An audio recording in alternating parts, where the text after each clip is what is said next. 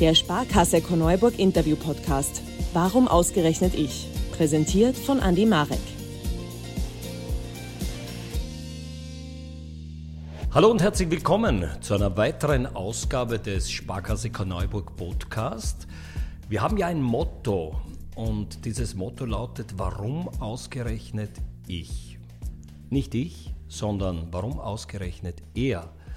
Und da können wir jetzt drüber plaudern. Warum ausgerechnet er heute bei uns ist, warum ausgerechnet er so erfolgreich ist und warum ausgerechnet er ein Multitalent ist. Herzlich willkommen, Clemens Reinsberger. Servus, Andi. Clemens, viel zu besprechen, viele Themen, die gar nicht zusammenpassen, weil zuerst am Traktor, dann auf der Showbühne, von der Showbühne zum Moderieren und vieles mehr. Das hat ja alles nicht in der Kindheit schon begonnen, oder? Naja, in meiner Herz, also in meiner Brust schlagen schon zwei Herzen, das muss ich schon zugeben. Ähm, ich bin auf einem Bauernhof aufgewachsen, der älteste von äh, vier Kindern, der einzige Sohn. Und äh, mein Großvater, damals noch so ein richtiger Patriarch, wie er im Birchel steht, also ganz äh, klassisch große Hände, noch Kriegsleiden, eine Schilddrüsen- und Fehlfunktion, also zwei Hände wie Töller, also wie man sich einen Bauern vorstellt. Größer als bei dir auch nicht, ja, oder? Noch größer. Doch, doch, ja. Na, und ich natürlich dann als kleiner Bub immer von der Schule heim, die Taschen ins Eck und auf zum Opa auf den Traktor. Und das jahrelang. Und mein Großvater hat aber damals schon gesagt, du wirst einmal kein Bauer mehr. Also so quasi so wie du bist oder wie sich die Zeiten auch verändern. Äh, meiner Mutter und auch meinem Vater, das muss man schon sagen, war das an dieser Stelle auch sehr wichtig, auch die Talente vielschichtig zu fördern. Ich habe äh, ganz früh schon angefangen mit Blockflöte, Klarinetten, äh, habe dann Schlagzeug gelernt, Gitarre, Klavier, das hat mich schon richtig geratzt und habe dann landwirtschaftliche Ausbildung gemacht in Wieselburg und mit dort dann aber mit Fortdauer der Schule zur Matura hin immer mehr dann auch für die Big Band interessiert, für die nebenschulischen Aktivitäten und bis hin dann in Wieselburg hat es eine wirklich gute Musikschule gegeben und da gibt es heute noch. Und äh, ich war dann bei der Big Band ursprünglich Tontechniker, weil äh, Schlagzeuger haben es genug gehabt und ich wollte aber mitfahren. Nicht? Also, mhm. äh, und dann irgendwann hat sich das ergeben, da haben wir dann daheim schon ein bisschen eine Band gehabt. Da hat dann der Hannes Kammerstädter, Professor Hannes Kammerstädter, damals gesagt, du, du kannst ja singen auch, oder? Äh, sag ich, naja, keiner, ich tue es halt. Ne? Na, kommst einmal und, und singst einmal, weil uns jetzt sind die Sänger ausgefallen. Damals hat man halt immer vom Konservatorium so ehemalige Absolventen gehabt, hat es ja immer familiäre Beziehungen gegeben. Und so bin ich dann auf der Bühne gestanden, da haben wir vorne auch mit der Big Band im Hintergrund, da war ich so 18, 19. Und da haben wir gedacht, erst die singen mit Grund und Boden. Das waren die von Wien gekommen sind, die was ausgebildet waren. Und haben wir dann gedacht, na, ich will auch singen lernen. Ja, also ich möchte mich beschäftigen zumindest damit. Und jetzt muss ich einhaken, weil jetzt bist du viel zu schnell. Okay. Jetzt, jetzt Gehen wir wieder ein paar Schritte zurück. Da gibt es eine Landwirtschaft. Opa hat die Landwirtschaft. Was ist mit Papa, Mama? Ja, also mein, mein Vater hat, äh, der war der letzte von fünf Kindern mhm. und der ist quasi direkt von der Matura heim auf dem Hof. Mhm. Ja, ähm, hätte vielleicht studieren wollen oder was anderes, aber er hat zu mir mal gesagt, weißt, zurückblickend, Bauer war eigentlich der einzige und schönste Beruf, den er sich vorstellen hat können. Ja. Und das hat er mir so weitergegeben. Das heißt, es war für mich dann eigentlich äh, ja, indiskutabel, dass sofern es nicht irgendwie äußere Umstände verlangen, dass ich diesen Hof übernehme. Mhm. Ich habe das wirklich gern gemacht. Der Vater hat aber dann auch gesagt, äh, nach der Matura, sagt er, du studierst nicht Landwirtschaft. Ja, aber mhm. das machen wir eh daheim, mach was anderes. Mach die Augen auf. Aber wie du in Wieselburg warst, du hast die, die Matura gemacht. Ja, ja. Über, Abschluss und ja. hast was? Ingenieur? Oder? In Wieselburg ist man Ingenieur dann. Ja, und ich bin ja, Ingenieur, Clemens, mal man sagen in Zukunft. ich bin dann äh, habe mich für die WU entschieden. Mhm. Hat man damals gemacht, warum? Ich wollte was studieren, was einfach ist. Die Mama war dahinter. Ich habe aber dann parallel dazu privat begonnen, Gesang zu studieren. Das mhm. hat mich wirklich geratzt. Bin arbeiten gegangen, damit mhm. ich mir meine privaten Gesangsstunden finanzieren kann. Wohin arbeiten? Äh, ich war damals landwirtschaftsnah in der Probstdorfer Saatzucht, mhm. ja, Saatzuchtunternehmen in Morchfeld. Mhm. Habe da 30 Stunden gearbeitet, bin nebenbei dann privat Gesang äh, studieren gegangen, meine drei, vier, fünf Stunden in der Woche habe für die Mama Betriebswirtschaft studiert, daheim ein bisschen mitgearbeitet und äh, am Wochenende halt dann, da hat es dann ein paar Kollegen gegeben bei mir, haben wir angefangen mit Tanzmusik spielen. Dieses Gesangsstudium war auf Klassik? Ja, also ich wollte mir damals, ich habe damals wirklich geglaubt, ich wäre Opernsänger. Mhm. Mir hat das taugt, einfach diese großen Stimmen. Mhm. Ja. Mhm. Habe da in äh, Wien ein, äh, ein Mitglied vom Staatsoperensemble, die Paulette Herbig, die ist kommt aus den USA, hat in Wien ein Gastspiel gehabt und hat dort quasi in Wien die amerikanischen Gaststudenten unterrichtet. Ja, da mhm. quasi, und ich habe privat Stunden genommen.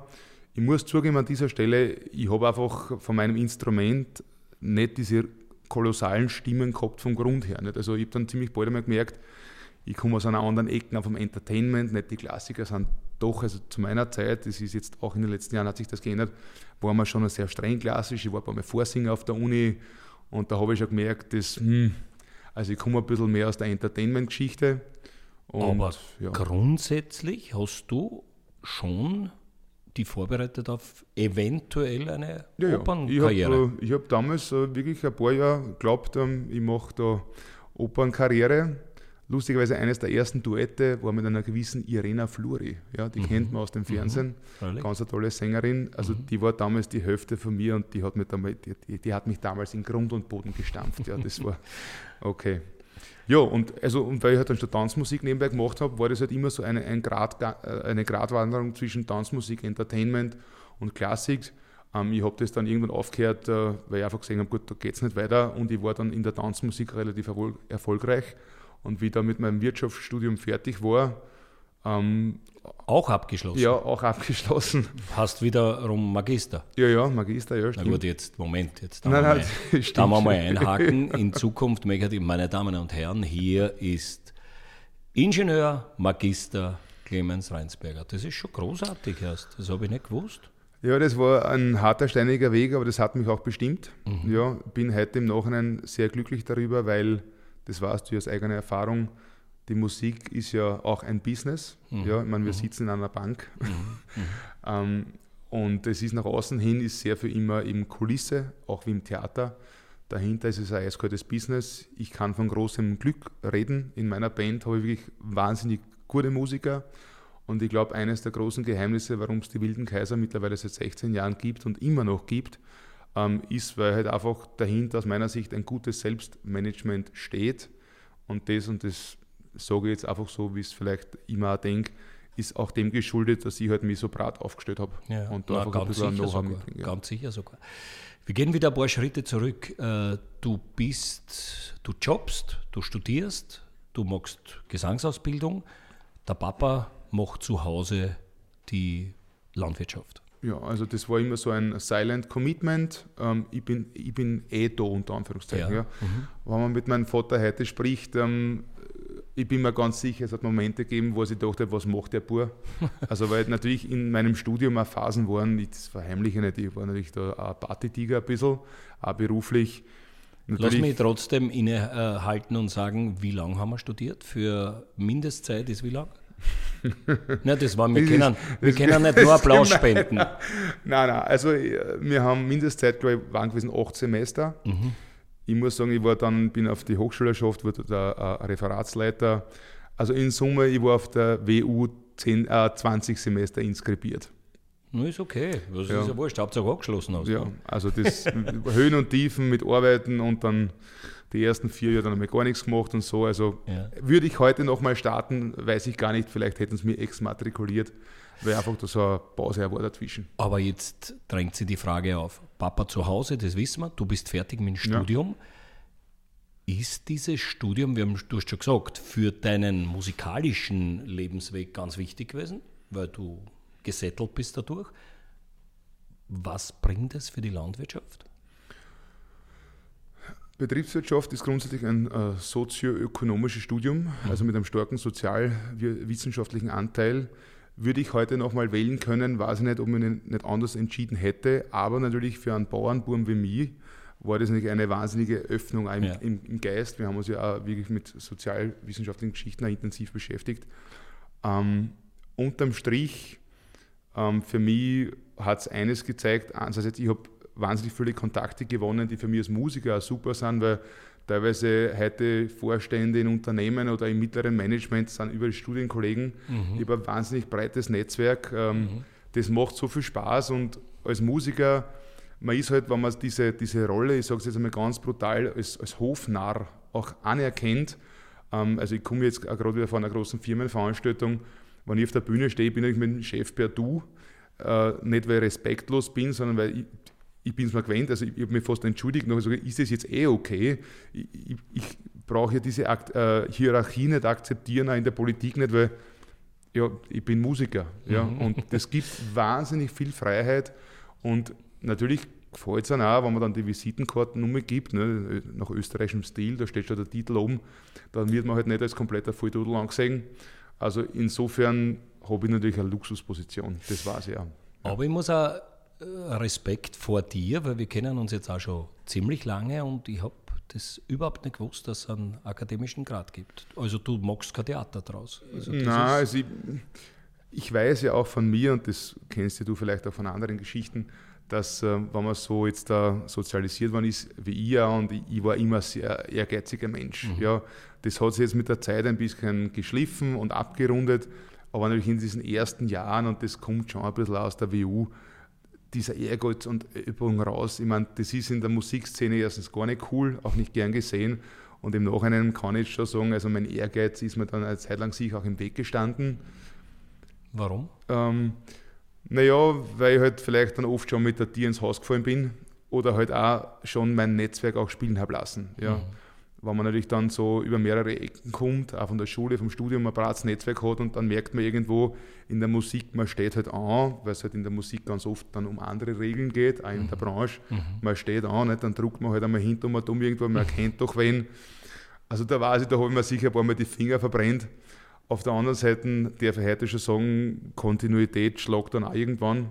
Und so wie du auch sagst, nicht, du weißt vieles nicht, wir haben uns auch über die Jahre besser kennengelernt. Mhm. Dann ist das für mich schon eine Bestätigung, dass halt, äh, wenn einer sagt, der Weg ist das Ziel, das manchmal dann auch stimmt und das mhm. darf und soll auch Spaß machen. Mhm. Du bist du, du lebst einmal dein Leben. Du studierst, du äh, machst Gesangsausbildung, du spielst in der Band, du verdienst da Geld ein bisschen. Wann war es, dass der Papa gesagt hat, hallo, lieber Freund, Zeit wird's? Ähm, also wie gesagt, ich bin nie ins Ausland gegangen, ähm, habe da nie, also ich habe die Heimat nie verlassen. Meine Wurzeln mhm. waren immer meine Wurzeln. Ja. Ich habe schon Studienreisen gemacht, war Referent für Internationales ähm, aber ich habe das schon gemerkt, irgendwo es gibt eine ganz eine starke Verbindung und vor allem, ich sage das jetzt ganz äh, plakativ, wenn bei uns daheim Erntezeit war, egal ob Getreide, Zuckerrübe, Mais, Kartoffel, was auch immer, wo wirklich eine Personalnot war, ja, ich war da.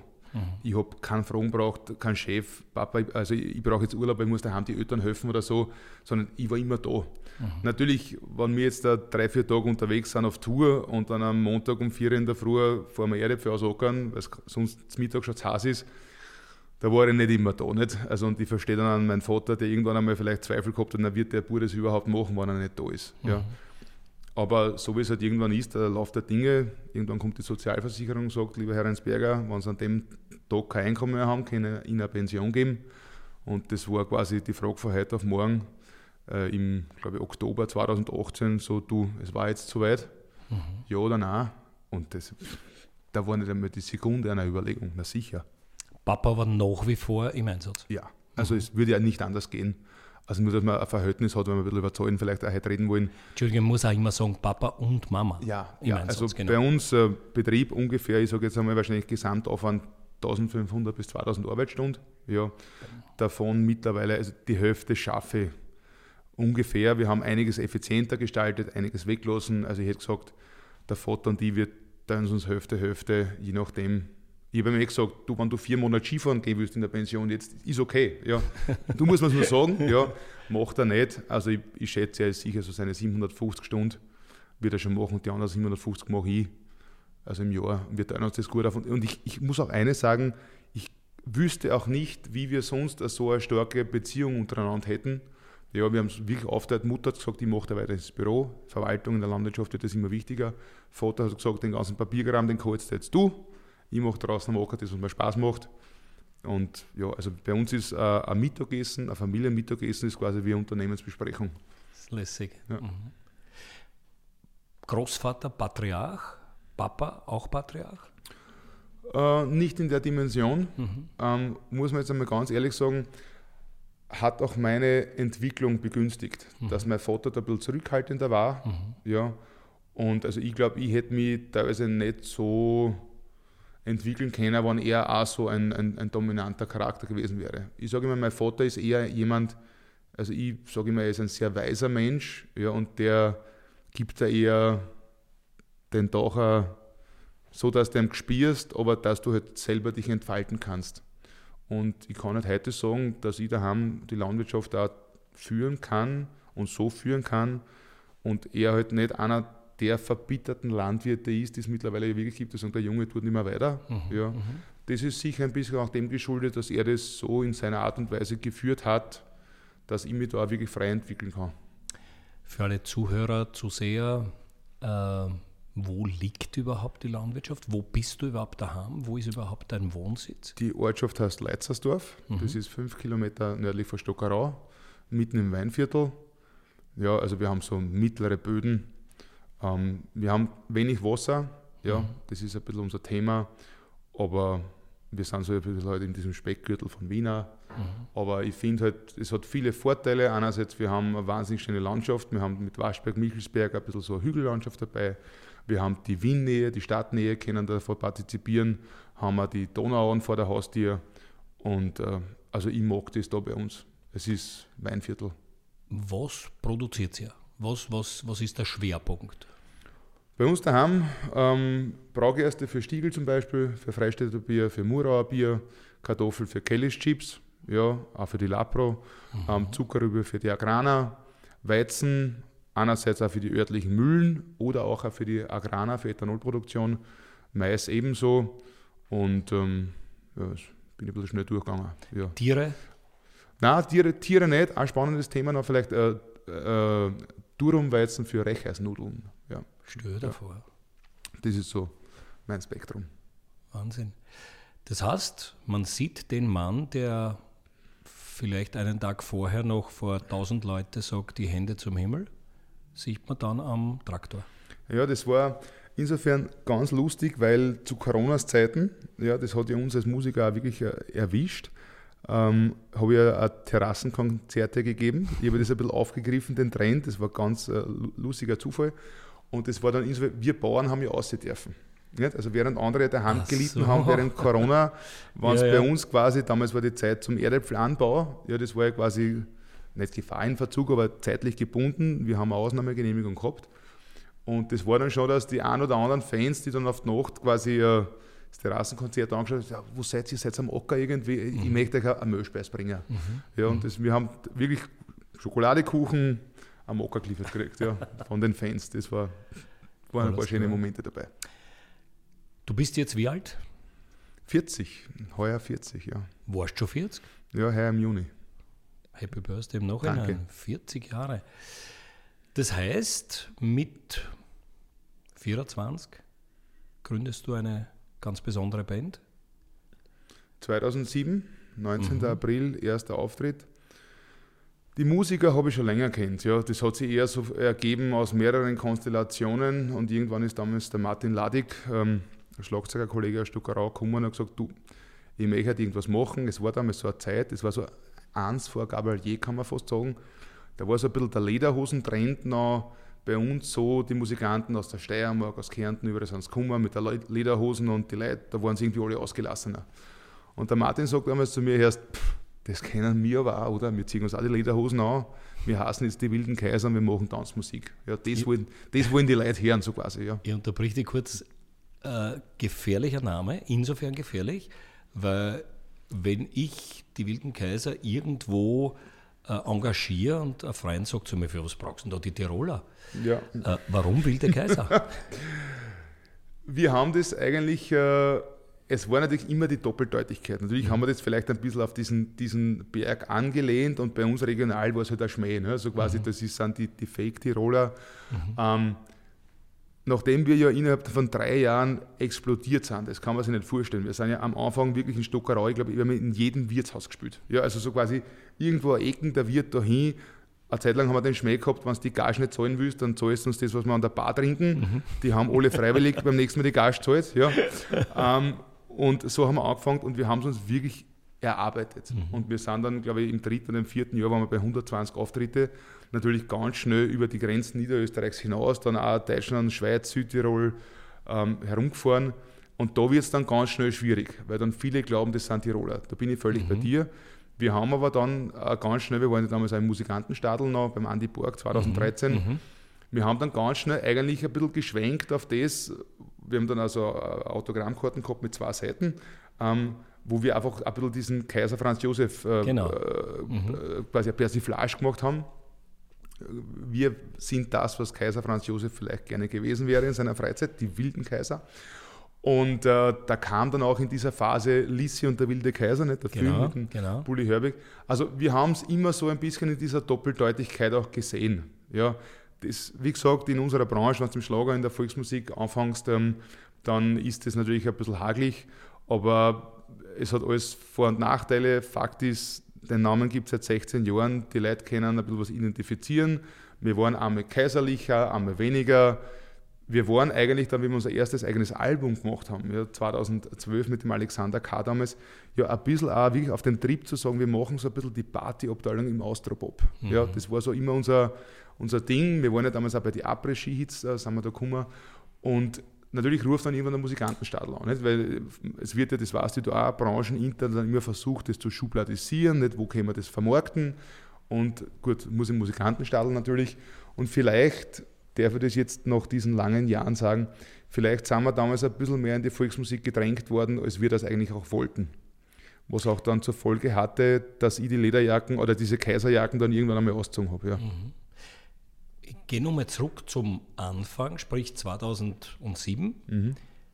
Was war das für Musik? War das Cover, Rock'n'Roll? Äh wir waren damals ein ganz klassisches Tanzmusiktrio. Ich kann es gar nicht anders sagen. Wann wer auf der Tanzfläche waren da gesagt, ihr könnt es mal spielen? Ja, also wir haben es vielleicht ein bisschen anders aufgezogen, weil ähm, wir waren nur drei. Mhm. Ne, also alle Musiker wissen, drei sind keine ganze Band, mhm. das heißt, da kommt von hinten was dazu. Mhm. Und wir haben aber immer Schlagzeug live gespielt. Ja, mhm. und wir haben einen, äh, damals schon einen sehr guten Gitarristen gehabt, den Robert. Und äh, haben halt damals ein bisschen den Schmäh gehabt, eine Rock'n'Roll-Besetzung, über eine Bassgitarre gehabt, der Robert hat eine Gitarre gespielt, der Martin Schlagzeug. Wir haben uns von hinten ein paar Keyboards und, und Chöre eingespielt. Und den Leuten hat das taugt, weil wir damals einfach schon sehr viel Rock'n'Roll und sehr viele Rock-Elemente mhm, drin gehabt haben. Mhm, ja. Mhm. Und deswegen ja die wilden Kaiser. Ja. Mhm. Und dann kommt die Situation, Musikantenstadel, man wird ein bisschen mehr zur Volksmusik gedrängt, was ja grundsätzlich nichts Schlechtes ist. Aber dann wieder der Ausbruch. Wir wollen jetzt nicht äh, pausenlos Zillertaler Hochzeitsmarsch spielen. Wir haben kein Quetschen auf der Bühne. Das war mhm. mir das erste Thema. Mhm. Ja, also ähm, zum einen und zum anderen war dann so ein bisschen für uns auch das Thema, dann sind die Musiker durchgekommen. Nicht? Also wir haben dann sehr viel Kommerz gemacht, uns auch sehr kommerziell vermarktet und äh, damals, das muss ich heute schon sagen, auch angestoßen durch unseren Gitarristen, den Robert damals, machen wir doch ein bisschen mehr Musik selber, machen wir ein bisschen mehr mit der Hand. Und das zweite Album war dann auch wesentlich austropoplastiker. Mhm. Da merkt man dann als Musiker dann auch, wenn die Fans einmal was kennen von dir, das gängen dann auch nicht alle mit. Ja, wenn mhm. du dann sagst, du magst jetzt ein bisschen was anderes, du willst was ausprobieren, ja, ja, das ja. gängen nicht alle mit. Mhm. Und wir haben dann die Bänder verändert. Äh, das ist, ich vergleiche das jetzt nach 16 Jahren wie in einer Beziehung. Ja, also glücklich die, die mit der ersten Frau alt werden, unter Anführungszeichen, aber es, gibt auch viele, die das wissen, dass man halt ein bisschen Veränderung braucht oder auch eine Entwicklung. Sagen wir halt, jeder entwickelt sich anders, so war es bei uns auch. Wir wollten damals eine Liveband machen, ja, und haben das dann auch durchgezogen. Und das, um es musikalisch zu sagen, dieser Weg war steinig und schwer. Ja, also das, ähm Was ist für einen Profimusiker wie du bist was ist der riesige Vorteil aus deiner Sicht für eine Liveband? Ich sage jetzt einmal für alle Zuseherinnen und Zuseher, zu sechst auf der Bühne, zu fünft auf der Bühne, du musst durch fünf teilen.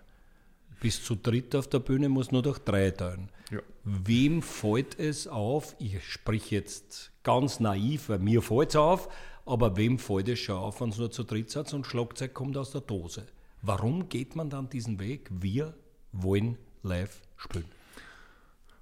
Zum einen, ich glaube, dass es dem Gast, der kommt wegen einem Künstler, ja, also wenn ich, ich sage jetzt, einer der größten Stars bei uns in der Branche ist Andreas Cavalier, wenn der mit der Gitarre auf die Bühne geht und Hula Baloo singt, die Fans werden schreien. Mhm. Ja, genau. Ähm, wenn du jetzt aber jetzt äh, nicht das Glück hast, unter Anführungszeichen, oder den Erfolg, den der Andi hat, dass er so mhm. mit seiner Person manifestiert wird, sondern so wie uns halt, dass du dein Publikum wirklich erspülen musst, ja, dann ähm, ist halt für mich, für mein Seelenheil, ja, wenn ich sage, eben das ist ein längeres Projekt, einfach für mich war der Spaßfaktor auf der Bühne unglaublich höher, wenn ich sage, da stehen echt fünf Leute um, die miteinander Musik machen.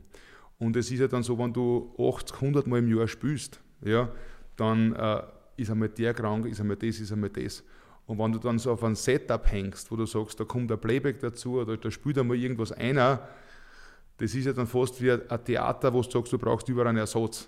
Ja, das ist ja gar nicht so aber einfach. Nur, du spielst mit fünf Leuten, da gibt es fünf Mal dass der gerade keinen guten Tag hat und du streitst dich zu Tode. Und da kommt jetzt aber was dazu und das sehe ich ein bisschen anders.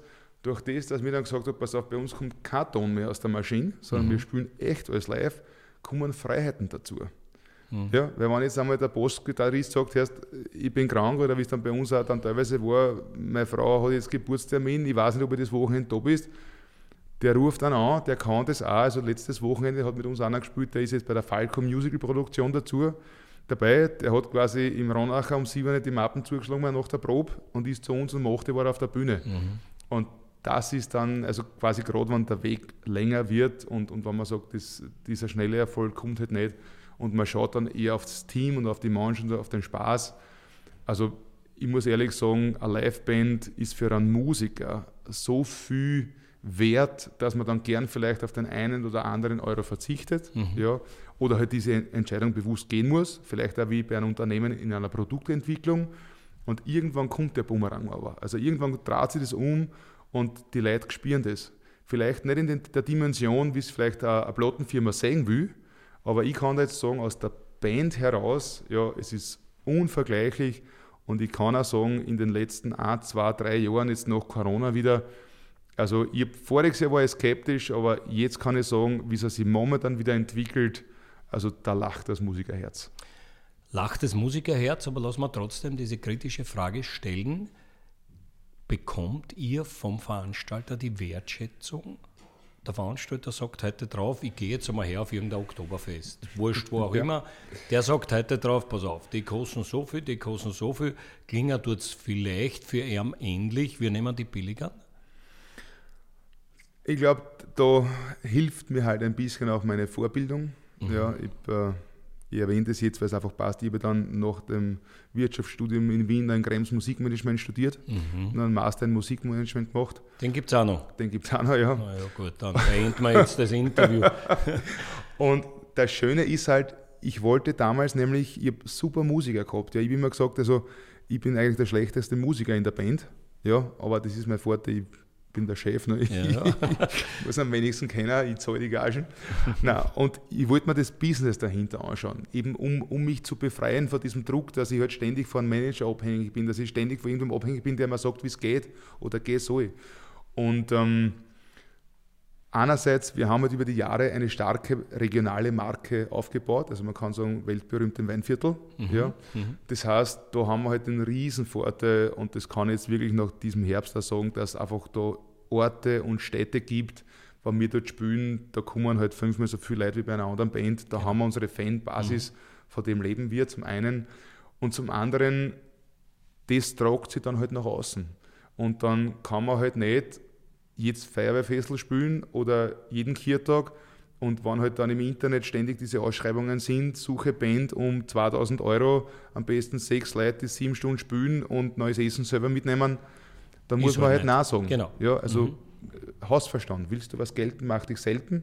Mhm. Und wenn du am Ende des Tages halt ein Produkt hast, das vielleicht weniger bekannt ist, aber die Qualität in jedem Fall passt, dann baust du dir einfach auch deine Stammkunden auf. Und das ist halt mittlerweile auch noch ein Aspekt, äh, den ich für mich auch unternehmerisch, wenn ich das so sagen darf, sehr wertschätze.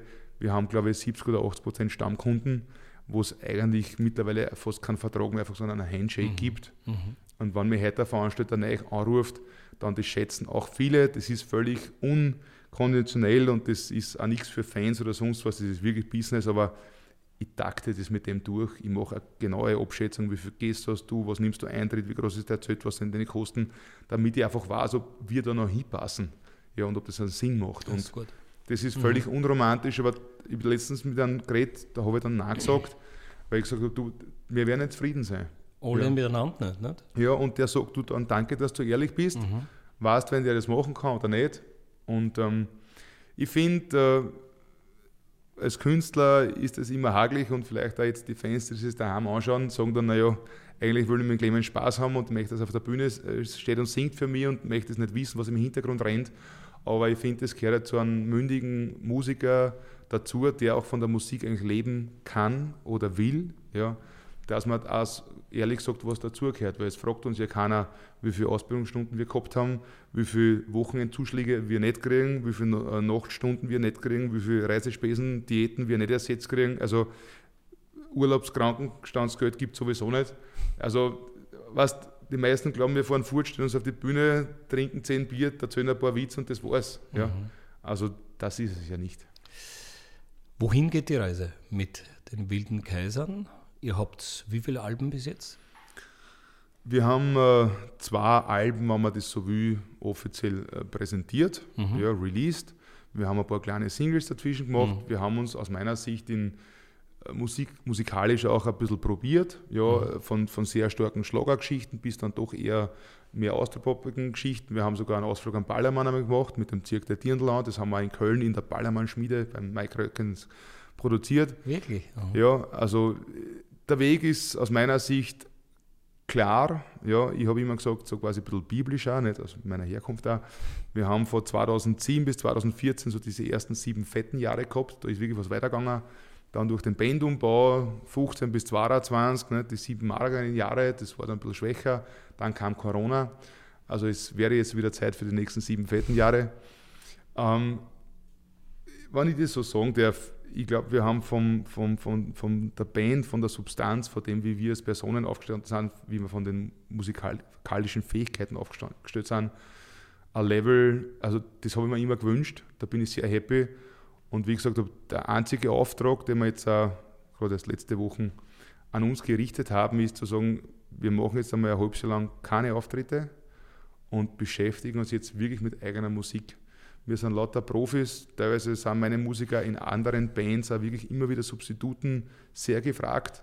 Ja, haben Großer viele Skills. Musiker von Gabalier jetzt. Unter anderem, ne? ja, will nicht so viel drüber reden, aber eben einer von meinen Musikern ist auch beim Gabalier in der Band. Mhm. Ja, ähm, und wir wollen selber Musik machen. Also das, mhm. das habe ich immer für mich gesagt. Ähm, zuerst habe ich mir so den 40er als, als, als Zahl gesagt, nicht? und dann habe ich mir letztens so Listen im Internet gesehen, die erfolgreichen Geschäftsleute dieser Welt, wann haben die angefangen, nicht der Jeff Bezos oder selbst der Didi Mateschitz oder die Tina Turner, glaube ich, ist dann erst mit 45 Jahren durchgestartet oder so. Also gibt schon einiges. Jetzt kommt nur die Frage, wo man hinschaut. Ja. ja. Aber das wäre so mein Ziel, schon einmal ähm, eigene Musik zu schaffen und dem Ganzen wirklich einen eigenen Stempel aufzudrücken, egal ob man jetzt einen Namen hat, der, der, der polarisiert, aber Rudi Schädler, mhm. großer Musikverlagschef, hat unter anderem auch gesagt, it's all about the song. Mhm. Also wenn du das richtige Lied hast, am richtigen Zeit, zum richtigen Fleck, dann ist egal, wie du hast, dann genau. du, du holst die Leute emotional und äh, Peter Steinlechner, langjähriger Sänger und äh, großer Bandleader der Zillertal Schürzenjäger, mhm. hat immer gesagt, das Fundament der Schürzenjäger sind 100 Live-Auftritte abendfüllend im Jahr. Mhm. Ja, und das war für mich schon vor zehn Jahren so ein Spruch, der mir richtig gefallen hat, weil ich gesagt habe, ja, das ist die Basis. Ja, ja, klar. ja und das ist bei den Kaiser auch so. Wir haben vielleicht nicht 100, das sind nicht 80 oder 60 bis 80 Auftritte mhm. im Jahr.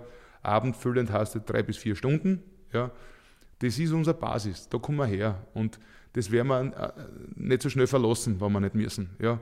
Aber dennoch der Anspruch an uns selber, wir singen gern Joiner vom Roland Kaiser, der ist auch Kaiser und deiner Leuten gefällt es auch und wir machen das auch in unserem eigenen Stil.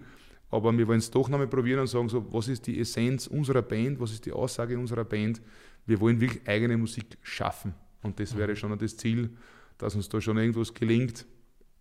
Wer weiß, wo die Reise hinführt, ja, aber vielleicht gibt es dann irgendwann mal so Annalen des Austropop oder der österreichischen Musikgeschichte, wo irgendwo so ein Eindruck ist, da in dieser Zeit, wo halt auch die Wilden Kaiser haben irgendein ein Stück beigetragen. Gab es Abende, wo du auf die Bühne gehst und sagst, ich will heute nicht, dass die alle mitklatschen und ich will heute nicht, dass die Hände in Tee tun und ich will heute nicht das Ganze machen? Ähm, ich habe das wahnsinnige Glück, und das ist wirklich ein Glück, dass ich, ich spüre die Leute. Mhm. Ja, das heißt, ähm, so dass mir meine gefreut, das gibt es eigentlich nicht. Es gibt schon erst zuletzt einen Auftritt, wenn jemand zu penetrant wird. Ne? Also wenn man ja. anfängt, Dinge zu erfüllen oder mhm. halt quasi das, also irgendeiner hat immer Geburtstag. Ja, irgendeiner hat immer Geburtstag. Ja? Ähm, gut, dann spielst du für den, na gut, dann kommen zehn andere auch nicht. Mhm. Also das, äh, solche Dinge. Oder dann, wir haben eben gerade zu München einen, einen, starken Bezug mittlerweile, da weiß ich, da gibt es Fans, die wollen einfach das Strada del Sole, das mhm. taugt denen so viel. Dann spielst du einmal Strada del Sole, das passt halt ein Programm, nicht keiner damals alle. Natürlich kommt dann der Nächste und sagt, er will griechischen Wein haben. Mhm. Und so geht es mhm. immer weiter. Und das ist dann schon, wo ich dann irgendwann einmal dann auch beginne einzugreifen. Hallo. Vor allem, wenn man dann ein Veranstalter auf die Bühne aufkommt, so mhm. quasi aus dem Off und mich hinten zupft, während ich da gerade singe und sagt, erst kannst, ich hab da wen. Das sind eher Momente, wo ich sage, du, da wird ich dann fuchtig. Ja, ja, ja verstehe. Aber also eins ist schon ganz klar und ich glaube, das ist jetzt, egal ob das jetzt ein Künstler ist, der wirklich äh, lauter große eigene Hits hat oder jemand, der, eigen, also der Hits nachsingt, du willst die Leute mit einem guten Gefühl heimschicken. Und um das arbeiten wir eigentlich den ganzen Abend. Ja, ich will nicht sagen kämpfen, weil das ist zu hart, aber arbeiten ist gut. Das ist unser, das ist ja, unser Bemühen. Wir ja, bemühen uns darum. Wir, mhm. wir, wir wollen, dass die Leute heimgehen und sagen, leibend was. Wir kommen gern wieder. Und das ist ja auch, was meiner Bank sind, eigentlich beim Bankberater auch so ist. Nicht? Du willst ja, dass jemand äh, mit einem guten Gefühl heimgehst und sagst, der hat mir jetzt das Richtige gesagt und dann gehe ich wieder hin, weil er wieder mal wieder das Richtige mhm, sagen. Ja. Und so ist ja bei der Musik auch, wenn du heute einmal da warst, ja, dann, ich hätte einfach gern, dass du wiederkommst. Und wenn ich dann nächstes Jahr vielleicht äh, 10 Kilometer weiter ein Plakat hängt, jetzt ist die Band bei uns, dann möchte ich, dass der so, Gott, da fahre ich hin, da sind. Mhm. Und es geht am Ende des Tages, es geht nur um den Menschen, ja, um den Fan. Und ich weiß schon, es ist immer so eine Gratwanderung zwischen eben, was man nicht haben kann, ist attraktiv. Das heißt, der Künstler, der da ist, der Superstar und wieder weg ist. Nicht? Wir kennen das eher aus den, den amerikanischen Räumen. Da werden ja die Superstars wirklich quasi äh, instrumentalisiert. Die kennst du dann in der Werbung, auf der Bühne, im Fernsehen, mhm. überall. Also das ist ja richtig ein Kult auch so. Ja, also das, das macht vielleicht was aus. Bei uns in Österreich eher in diesen austropoppigen oder schlageresken Geschichten, finde ich, verlangt es auch der menschliche Respekt, dass er ein bisschen anders ist. Ja, Stimmt. also ich habe dir das vorher oft topic erzählt mit der Damenrunde, mhm. die Mütter, die die herzkranken Kinder haben, die wir da kennengelernt haben beim letzten Auftritt. Hast gespielt, glaube ich, in ja, St. Johann, gell? Wir waren in Salzburg, ja. in St. Johann in Bongau, eine auffällige Damenrunde im Publikum. Haben wir natürlich nachher angesprochen, wo kommt es her, wer seid ihr? Und die haben mir erzählt, eben, sie sind ein Verein, sie haben alle ein Kind daheim mit einem Herzproblem. Ja. Und ich finde, das, ich bin selber dreifacher Vater, das gibt dann, dann so viel mit, wenn man sich das anhört und wenn man mit denen dann reden kann und wenn es dann nicht darum geht, dass man eben vor zwei Stunden am da gestanden und einfach oberflächlich und haben nur Spaß gehabt und Stimmung, sondern mhm. dass man dann auch diese Geschichten und diese Einzelschicksale mitnimmt und dann eigentlich weiß, dass man denen jetzt gerade eine super Zeit beschert hat, weil die haben jetzt einmal abgeschalten, haben die Sorgen und die Probleme vergessen und waren einfach da jetzt voll dabei. Das ist dann, also wenn Menschen zu dir kommen nach einem Konzert und sagen, du hast mir gerade wirklich eine tolle Zeit bereitet, für das machen wir das. Ja. Sehr, sehr schön und gibt dann auch sehr viel Kraft dann. Du hast angesprochen, drei Kinder. Du sitzt am Traktor, du hast großartige, tolle Kunden, du hast eine super Band, du spielst 60, 70, 80 Mal im Jahr. Wie geht sich das aus? Wie schafft man das Management, hm. dass zu Hause von der Gattin bis zu den Kids alle sagen, Papa ist der Beste? Das geht ähm, nur mit einer Familie, die das mittragt, mit einer Frau, die da sagt, gut, ich mache da mit. Mhm. Ich sage jetzt gar nicht bewusst dahinter steht, weil ähm, wir sind so viel unterwegs und das ist ja, ich sage immer, ich fahre ja auch nicht zu meiner Frau ins Büro und wir wissen, wie viel Brief sie da schreibt oder was auch immer, sondern das, muss einfach ein Grundverständnis sein, eben das ist Beruf und Berufung und Leidenschaft. Also in meinem Fall das große Glück, dass halt das alles im Paket ist. Ja. Und äh, ja, die Familie muss dahinter sein. Natürlich muss man schon wissen, wenn man verpflichtet ist. Also so quasi da halt immer noch, noch quasi eins draufzusetzen. Wir waren ja zum Beispiel in den USA vor 2018 auf Tour in den USA, sind eingeladen worden, um. äh, in den USA auch aufzutreten. Da waren wir mal 14 Tage fort. Ja. Ähm, das muss man dann schon vorbereiten. Ja. Das gebe ich schon zu. Also da sind auch wir ein bisschen in der Pflicht, äh, das auch entsprechend zu koordinieren. Aber zum Beispiel bin ich schon stark dahinter, einerseits dann auch wirklich Zeiten herauszuschlagen für meine Frau, für meine Kinder. Jetzt meine Töchter lernen jetzt alle zwei Instrument. Das heißt, ich mache momentan eigentlich noch mehr Musik als sonst, weil ich ja jeden Abend mit den Kindern Instrument übe. Und ähm, ja, also ich finde halt, es gibt ja dann auch Momente als Musiker, du hast ja ein paar Vorteile. Du kriegst einmal bei irgendeinem anderen Künstler kriegst einmal Freikarten oder du mhm. hast ja dann Zugang oder du darfst nicht. Mhm. Und da muss man halt auch dann die Familie mitnehmen und sagen, schaut, das ermögliche ich, ermögliche ich euch jetzt aufgrund meiner Stellung, meiner Situation. Mhm. Ja, und halt die das ein bisschen spüren lassen, dass das schon, also nicht nur mein Vergnügen ist, was ich da tue, sondern dass uns das schon allen zugute kommt. Ja. Mhm. Und das ist mir sehr wichtig und das ist vielleicht auch mit den Eltern in der Landwirtschaft so, dass halt, äh, ja, mein Vater, sage ich mal, war ein, jetzt ohne das Wort klein zu reden, ein einfacher Landwirt, einfacher Bauer. Der ist schon viel immer dumm gekommen, aber ja, und durch das, dass ich halt so einen Werdegang habe, habe ich vielleicht andere Kontakte, andere Möglichkeiten, kommen wieder mal dumm und ich, ich nehme mich sobald ich kann irgendwo mit. Ja, meine Mutter ist da weniger so, die hat sich so im Hintergrund, aber mein Vater taugt es dann schon und wenn halt dann jemand hinkommt und, mein Vater auf, den, auf, den, auf den, die Schulter klopft und sagt, Pepe, ich habe gar nicht gewusst, das ist ja dein Bub. Ja. Also ich glaube, da kriegen die nachher schon die, ein bisschen die Bestätigung, dass diese Entbehrungen, die es auf der anderen Seite logischerweise gibt, ja, äh, sich auch schon auszahlen. Mhm. Aber das ist eine Mindset-Geschichte und immer schaffe ich es eh nicht so gut, wie es sich jetzt anhört. Ja.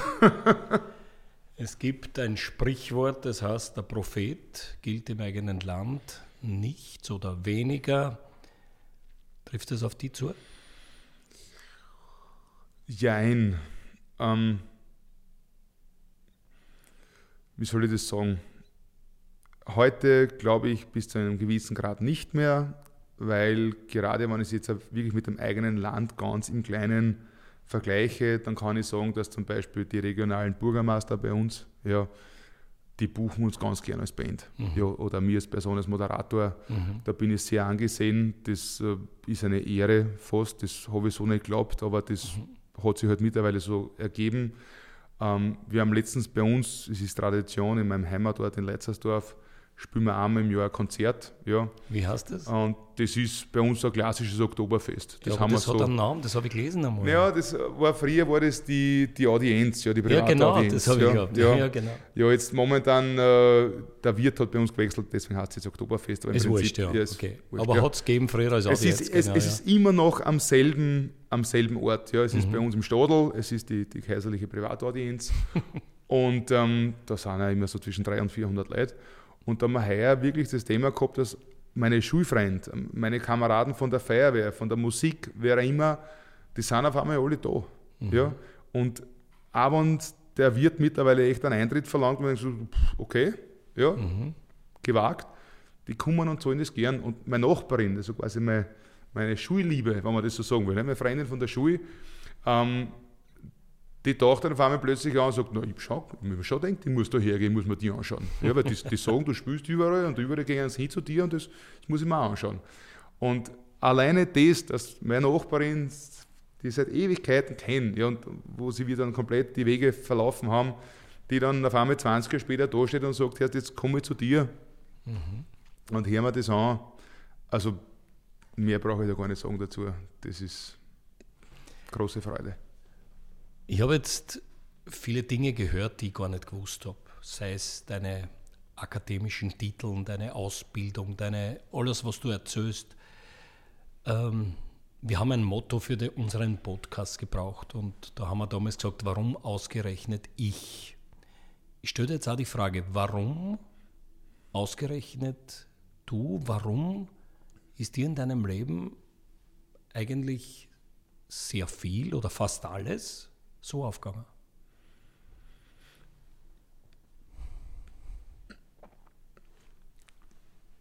Arbeit. Mhm. Ich habe Arbeiten gelernt. Mhm.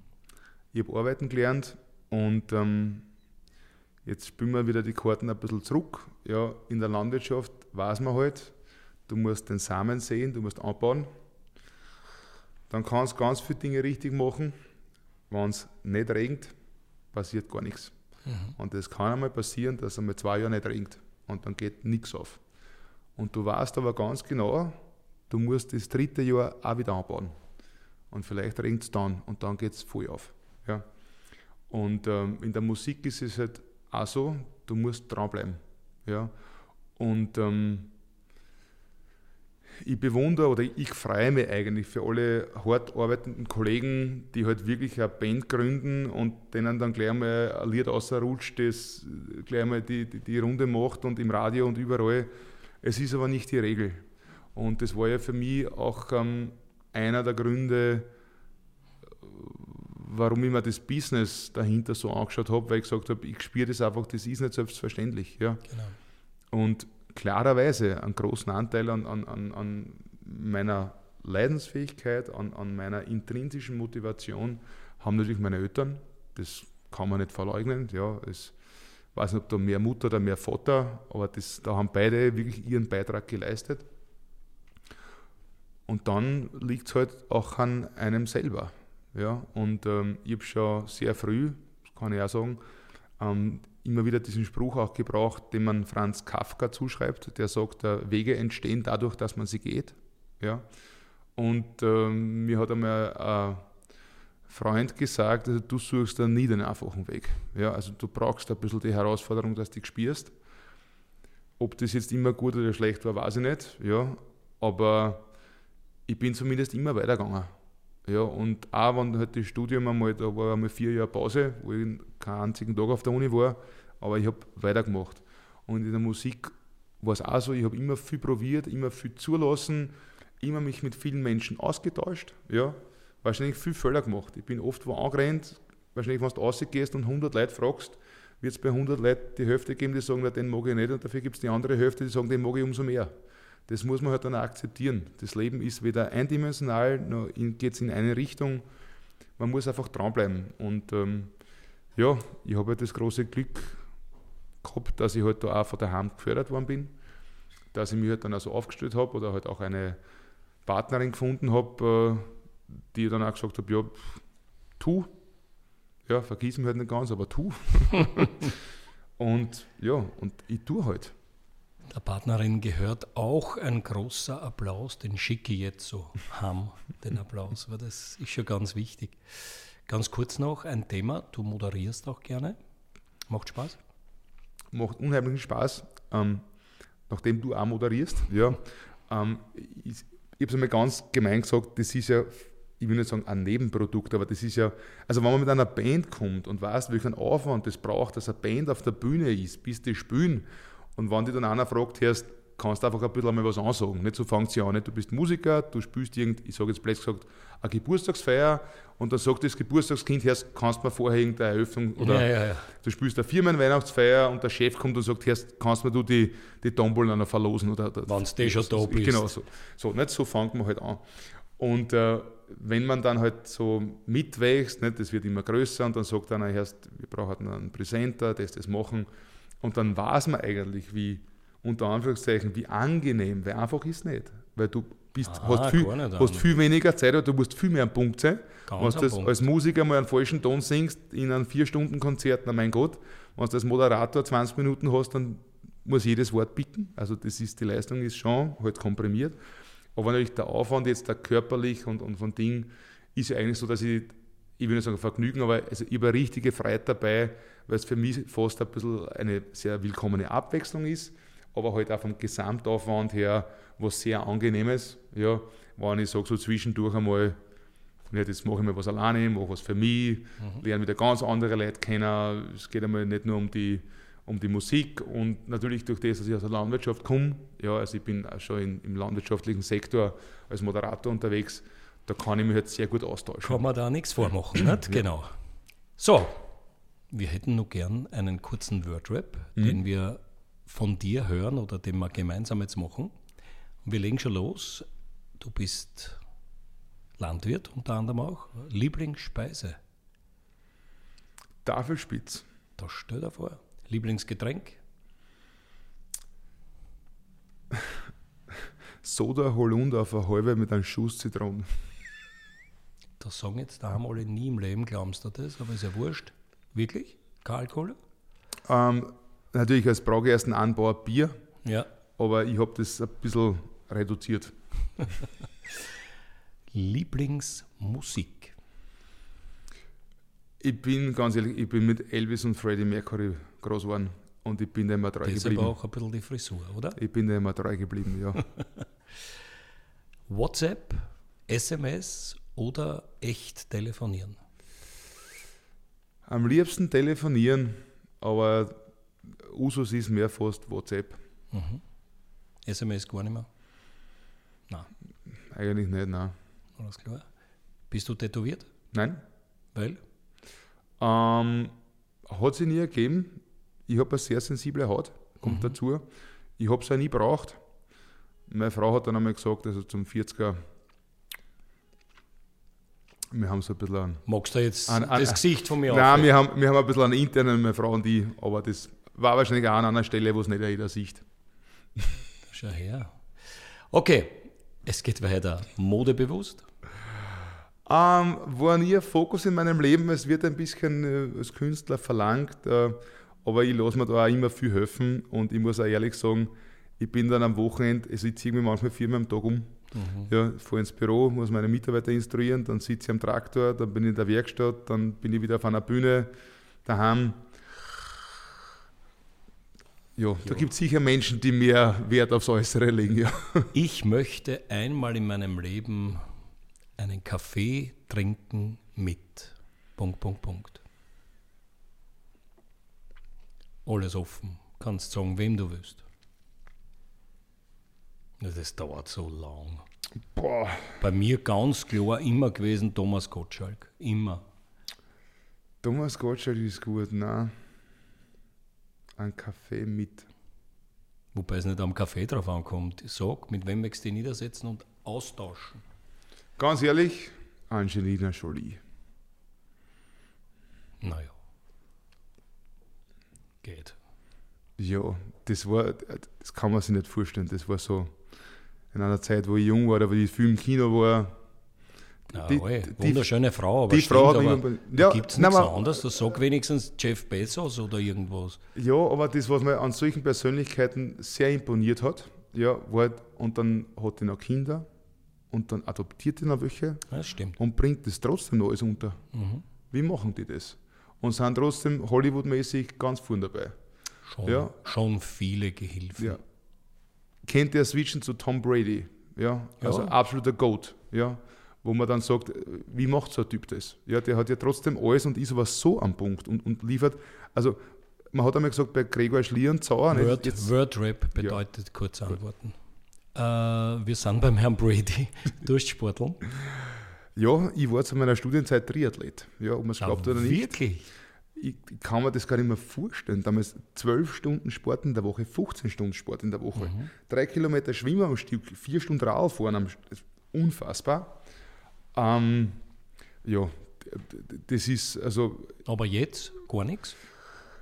ich habe jetzt wieder ein bisschen zum Schwimmen angefangen, weil meine Mhm. Tochter ist jetzt da, da in der Leistungsgruppe. Man braucht es eigentlich. Man, man, braucht es, man braucht es wirklich in unserem Beruf, du weißt es, also das, das Auge isst mit, Kleider machen Leute und auch der Mhm. Körper gehört dazu. Man möchte fit bleiben, aber wenn du dich dann entscheiden kannst, Kinder oder Sport, dann muss man den Egoismus ein bisschen zurückschrauben. Vor allem bei meinem Workload. Also wenn dann wie A oder B, Kinder oder Sport, dann gewinnen die Kinder. Ja.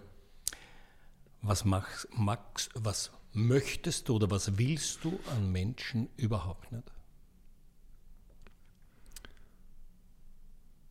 Wenn sie nicht halten, was sie sagen. Und wenn sie nämlich insofern dann auch respektlos sind oder die Leistung des anderen nicht sehen oder wertschätzen können. Also so ein bisschen Ignoranz dem anderen gegenüber, ja, oder halt eine, ja, fehlende Wertschätzung ist eigentlich ein, ein Riesenthema. Ob das jetzt sich in Unehrlichkeit ausschlägt oder in Ignoranz, ist eigentlich fast das Gleiche. Aber ich bemühe mich so sehr, dass ich, wenn ich mit jemandem was zum tun habe, wirklich versuche zu hören, was der andere will, was er braucht oder, oder wie er ihm helfen kann. Und wenn mich ich dann bemühe und im Gegenzug wird es völlig ignoriert oder ausgeschlagen oder vielleicht sogar noch ausgenutzt, Tag. dann. Hm.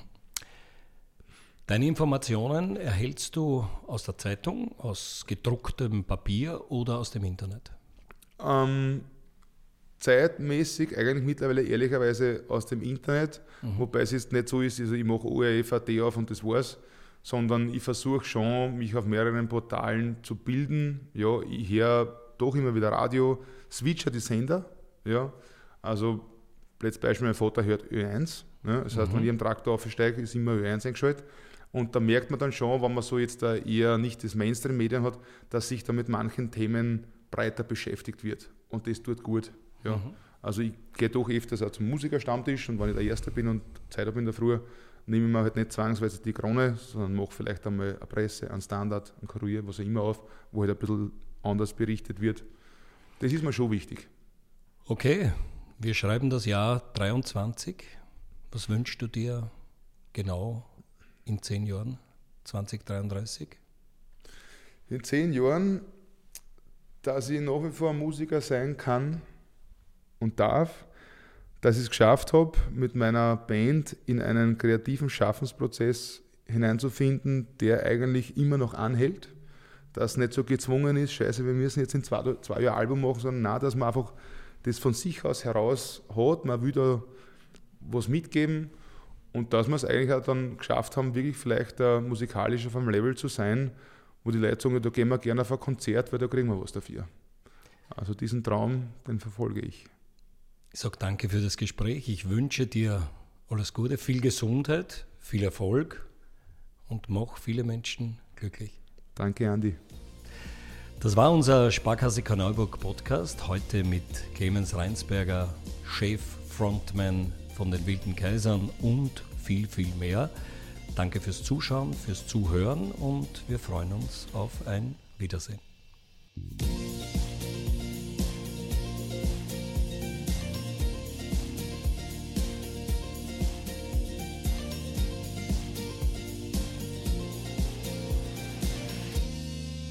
Vielen Dank fürs Zuhören. Wenn du auch in Zukunft keine unserer neuen Folgen verpassen möchtest, dann folge jetzt unserem Podcast. Wir freuen uns bis zum nächsten Mal, wenn es wieder heißt, warum ausgerechnet ich?